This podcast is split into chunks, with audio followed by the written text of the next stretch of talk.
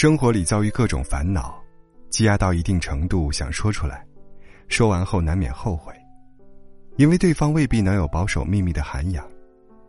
大多数倾听者的共性是，都有一张大嘴巴，还没弄清状况，话就溜了出来，常将自己和对方陷入窘境，弄得彼此不得安生。有人懂得区分是非黑白，永不越界；也有人随波逐流，人云亦云。更多的是没有是非观的人，不知道祸从口出，只顾一吐了之，却是满城风雨，后患无穷。如果说明知不问是人格魅力，那么知而不言，就是人格的顶级修养。宋丹丹就有这种魅力。她在二十四岁时有过一段闪婚，仅维持一年，鲜为人知。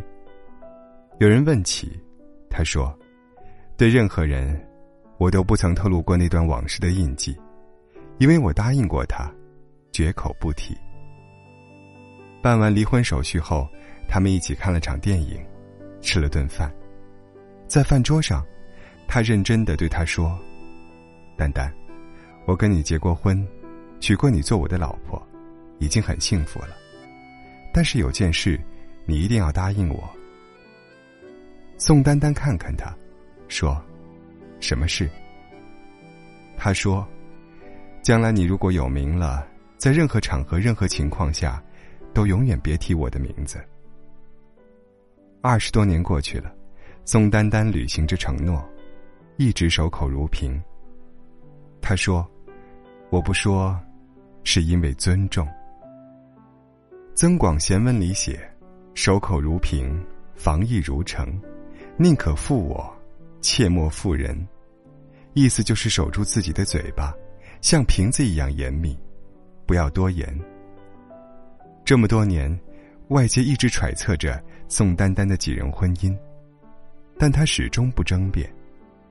她是聪明的，知道有些话不能贸然出口。伤人不利己。张爱玲也是这样一个大气的人，她和胡兰成分手后，但凡有关他的人和事，都不再提起。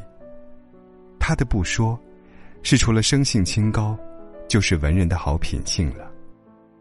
但胡兰成却不是真君子，分手后，他在《今生今世》里渲染尽了他和张爱玲恋爱到结束的细节，甚至写出了因为小周的介入。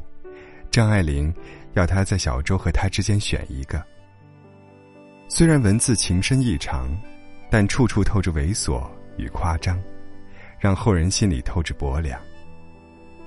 生活里有很多爱错的人，总因怨恨分手，处处宣扬对方的种种不堪，极力将一切罪名都推过去，全然不顾往日情谊。而真正的爱过，就算分开了。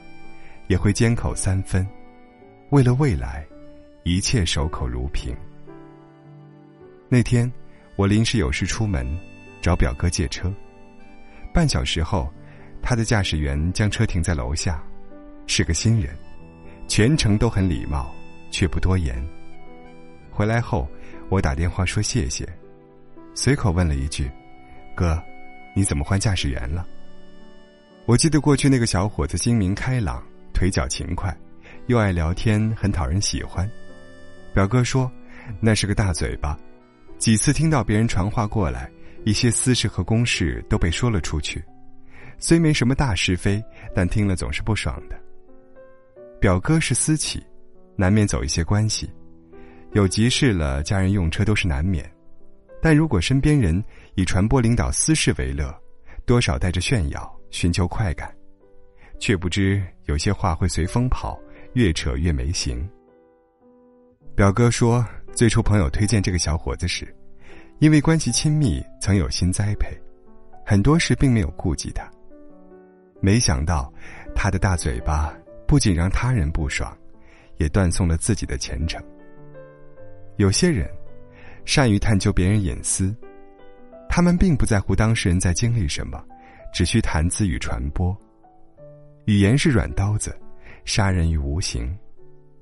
聪明人一定要学会止语，不问不说，是一种尊重。有很多好朋友因为第三者传话互撕，也见过同事们互扯而三堂对峙，更见过因为不小心泄密而引发血战。无论哪一种撕的方式，结果都是朋友变仇人，变路人。辞达则止，不贵多言。这是朱熹的一句诗，他告诫世人：言辞只要能表达出意思就行了。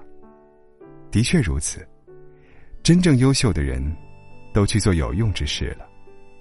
那些平庸到极致、低级到恶俗之辈，才有时间与精力去探究、八卦。